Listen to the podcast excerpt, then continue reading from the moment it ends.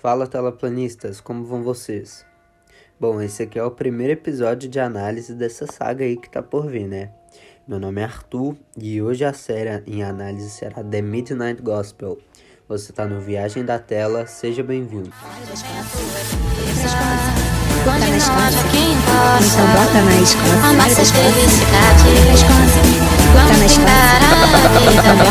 Ah, deixa o baile rolar. Só com as bravas do RL Santos, não tem jeito. Bota na escola. Banho de chuva, Então banho de chuva. Ai, ai, ai, ai, ai, ai, ai, ai, ai, ai, ai, ai, Então, ai. então, então, então brotando escola. Galera, esse é o primeiro episódio aqui do podcast, mas eu peço que vocês ouçam o, o episódio piloto que eu vou que eu expliquei, né, algumas coisas sobre mim, o que, que vai ser esse podcast, alguns projetos futuros que podem acontecer e tal. Bom, e para começar, vamos falar um pouco sobre a série, né? Olha, o The Midnight Gospel, o Evangelho da Meia-Noite, em português, é um desenho que foi criado por Pendleton Ward, que é inclusive o mesmo criador do Hora de Aventura, que eu acredito aí que é um desenho que muitos de nós crescemos assistindo ele, né? É, a série vem ganhando muito hype e muitas críticas também, né? Por algumas coisas aí que eu vou citando. O The Midnight Gospel é uma série com classificação mais 18 e um pouco diferente da Hora de Aventura, né? E o que eu vi assim de inapropriado foi mais violência, assim, mas de resto é bem suave. Olha, o Pendleton Ward, junto com um comediante americano chamado Duncan Trussell, eles resolveram montar uma série que, assim, por mais exótico que seja, teria pedaços do podcast do Duncan Trussell, que chama Duncan Trussell Family Hour. Um podcast aí que já era um pouco conhecido. E essa série aí cativante para alguns, assim, para a maioria, né? Para outras pessoas é um antro de satanismo e LSD em referências ocultas. É, de pronto eu apaixonei pela série, sério, mas muita gente não gostou, acha muito confuso, assim, porque tem muita informação acontecendo simultaneamente. E meu episódio favorito foi o primeiro episódio. E lembrando que eu vou citar alguns spoilers, tá? Vamos nessa. A série é sobre um, é sobre um homem que chama Clancy Gilroy. É um cara de 40 anos que ele parece ser jovem, mas ele tem 40 anos. Tem uma, um episódio que ele cita isso, eu não sei dizer qual. Bom, ele tem um Espaço Cash, que é um podcast no espaço. E ele tem um, um simulador de planetas. E em todos os episódios, sem exceção, o Clancy ele usa esse simulador de planetas para ele experimentar algumas relações no espaço, em diferentes planetas, assim, com um pessoal muito diferente uns dos outros, sério. E o começo do episódio geralmente parece ter uma fórmula, sabe? É, o meio e o fim, e o meio não, o início e o fim parece que eles são formulados. O, o, o, come- o episódio sempre começa com a manhã do Clancy assim, o que, que ele faz? Bebe café e tal, ouve um rádio, mostra um pouquinho da rotina e daí ele escolhe um planeta para visitar. Inclusive a máquina, ele cita no segundo episódio a história dela, né? Ele pediu dinheiro emprestado para a irmã dele, acho que é Sarah o nome dela, e Pra ele, ele falou que ia, ele é desempregado e tal. E acho que ele, ele mentiu sobre o que, que ele ia fazer com o dinheiro e comprou essa máquina aí em um milhão de prestações, uma máquina usada. Mas enfim, aí continuando. E depois do Clancy escolher o planeta que ele quer visitar, tipo, acontece alguma coisa assim que prende a gente assim que ele chega no planeta. Tipo, alguma destruição, alguma confusão, alguma briga, algum perigo, assim. E sempre depois disso ele encontra alguém, pergunta se a pessoa quer ser entrevistada no podcast dele, no Espaço Cast. E a- às vezes a pessoa aceita, às vezes a pessoa nem, nem fala nada e só segue a vibe do cara. Mas ele sempre consegue gravar o podcast.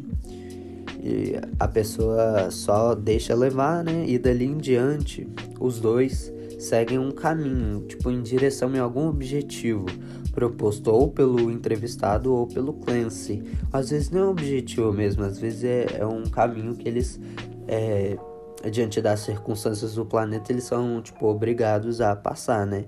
Como se fosse algum. É, algum algum tipo de processo obrigatório, né? Enfim, aí buscando esse objetivo, aí um milhão de distrações começam. Eles vão conversando no meio do caminho, que é onde eh, o pedaço do podcast do Duncan Trussell se encontra. Tipo, do nada eles começam a falar sobre um assunto eh, muito aleatório que surgiu ali por causa da confusão anterior. Tá dando para entender? E eh, eles encaixaram o podcast nessa parte. Daí, aí indo em direção a esse objetivo que eu falei, acontecem várias distrações. Aparecem os personagens é, que não fazem parte da história prendendo a gente, é, é, uns efeitos psicodélicos assim em desenho, é bem bacana. E outra coisa que eu reparei muito interessante, que é importante citar, é que em todos os episódios também aparece uma, uma presença terceira, assim, que não dá para considerar como personagem secundário, porque ou tem poucas falas ou aparece pouco, mas também faz parte do episódio, né, querendo ou não. Que igual no primeiro episódio foi a grávida que do apocalipse zumbi e no segundo episódio tinha aquele ser vulcão que ia que tinha ido para a Índia meditar e tal. Bem bacana. E antes de eu pesquisar assim sobre a série, eu ficava me indagando, tipo, nossa, o que que tá acontecendo aqui? Eu tinha amado, sério, eu, eu nunca tinha visto algo tão assim. Na minha cabeça, eu já tinha é, pensado que era um diálogo pronto, tá ligado? Tipo, no qual eles inseriam é um monte de imagem aleatória, um diálogo interessantíssimo com um monte de distração visual. E apesar de ter uma história assim, os episódios não se amarram muito numa sequência, mas eu aconselho assistir na ordem. Então, segue aí a ordem dos tópicos e dos personagens. Olha, o primeiro episódio é a conversa com o presidente dos Estados Unidos. É um baixinho conservador e eles discutem sobre o uso de drogas como medicamento ou uso recreativo, assim, durante um apocalipse zumbi. Eles vão fugindo dos zumbis assim e vão conversando. O segundo episódio é uma indagação sobre a meditação com uma ser vulcão lá de um planeta e ela é muito gente boa, muito gente fina. E o episódio acontece dentro de uma fábrica de carne, assim. O episódio acontece eles sendo moídos, assim. Não é muito legal esse episódio também, gostei demais. O terceiro, ele conversa com um peixe, assim, barra mago, a respeito da origem da magia. É, só que eles conversam sobre isso de uma maneira muito séria, numa embarcação assim que tá cheia de gato, um negócio estranho. E é no terceiro episódio que a merda começa a acontecer, que é o início do fim, literalmente. E eles vão em busca de sorvete. O quarto episódio, o nosso personagem ele quer ir para um planeta de orgia, mas sem querer ele bate assim num, num, num objeto, que eu não posso falar qual, e acaba caindo num mundo medieval. E ele vai conversar com uma vampira a respeito do perdão. E o episódio, o objetivo é eles destruírem meio que um, um fantasma assim que manifesta na bunda de outro vampiro, uma coisa muito doida assim. O, o quinto episódio é quase um ensaio para a morte, né? Ele vai para um planeta e prisão, onde inclusive ele encontra todos os personagens que já, que já passaram pelos episódios. Só que eles não interagem, tipo, ele só passa reto quando ele tá entrando na prisão assim. Não comunica com eles. E esse episódio aí é sobre parar de ter esperança pra. E, e ele conversa com a alma de um prisioneiro, assim que ele acaba se prendendo na alma, que a alma é literalmente uma corda, e a alma dele se manifesta como um peixe, né, do, do prisioneiro lá. Daí ele conversa com a alma do peixe e o prisioneiro vive fazendo as decisões erradas sempre. Ele vai vivendo e revivendo sempre. E o episódio acontece desse jeito, né? O sexto, o Clancy fica muito puto porque o simulador dele começa a dar defeito, assim. E ele ele vai no vizinho e por coincidência, o vizinho também tem um, simu- vários simuladores. É, parece que ele até faz contrabando de simulador. O episódio não foca muito nisso. Mas ele tinha muito mesmo. E ele parecia ser tipo, algum tipo de vilão, alguma coisa assim. E o produto para consertar a máquina era tipo um, um leite de uma vaca alienígena lá. Que você massageava o, o, o simulador e ele voltava a funcionar, uma repaginada 100%.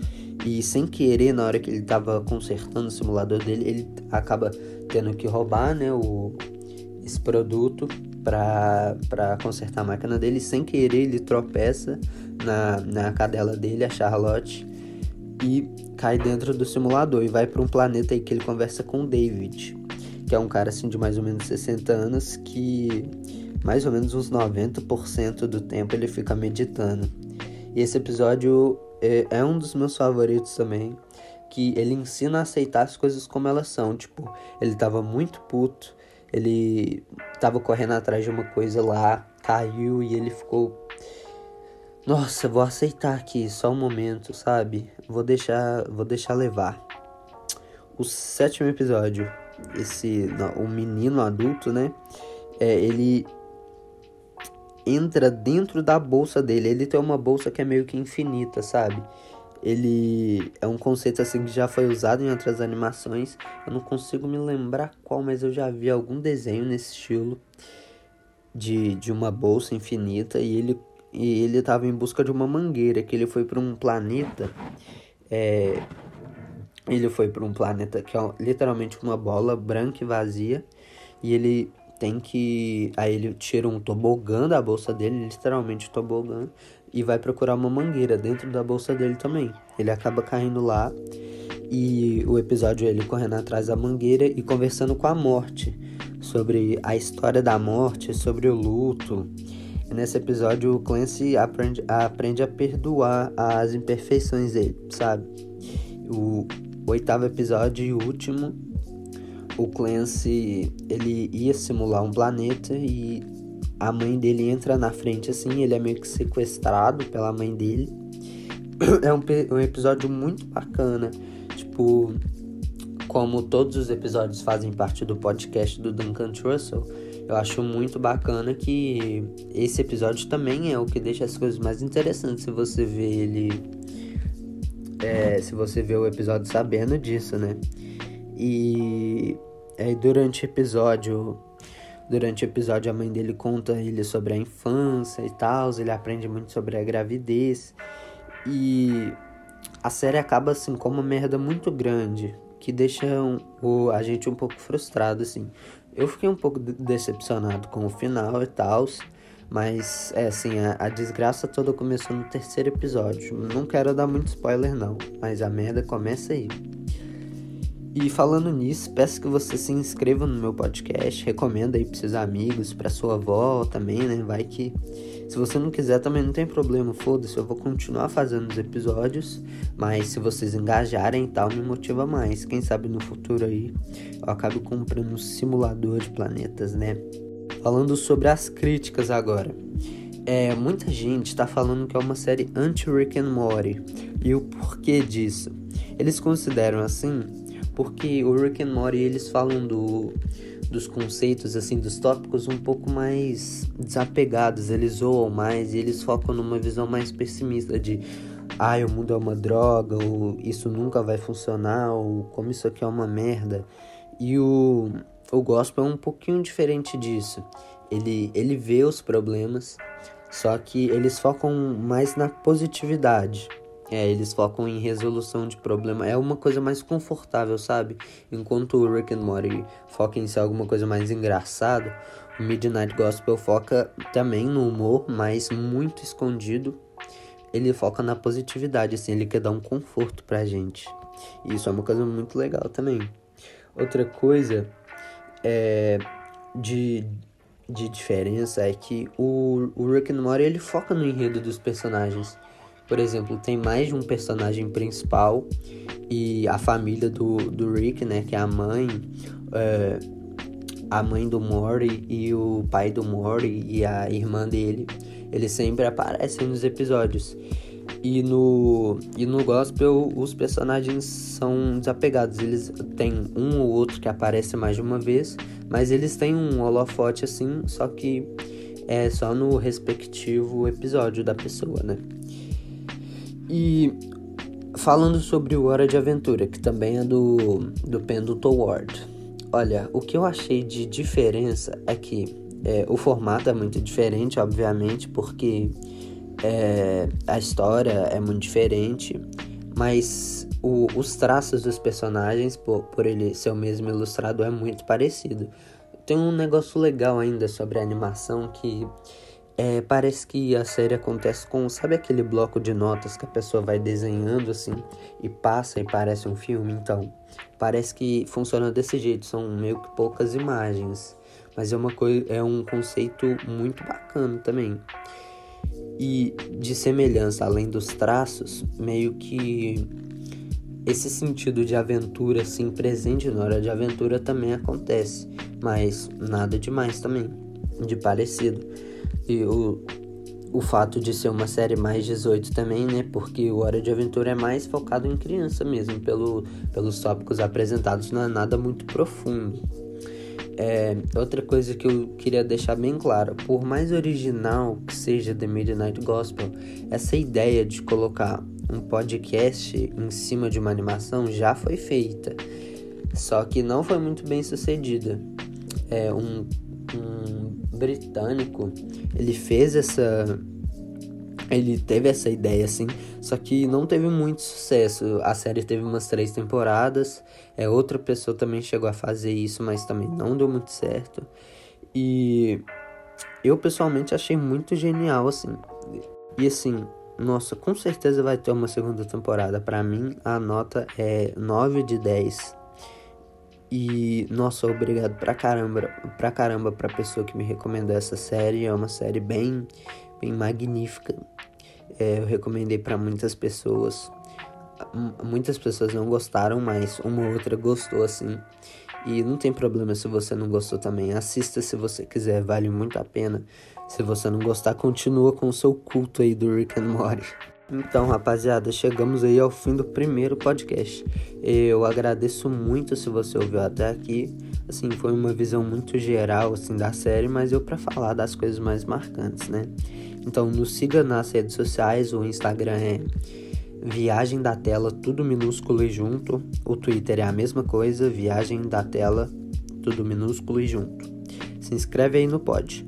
Muito obrigado, até a próxima viagem. Salut!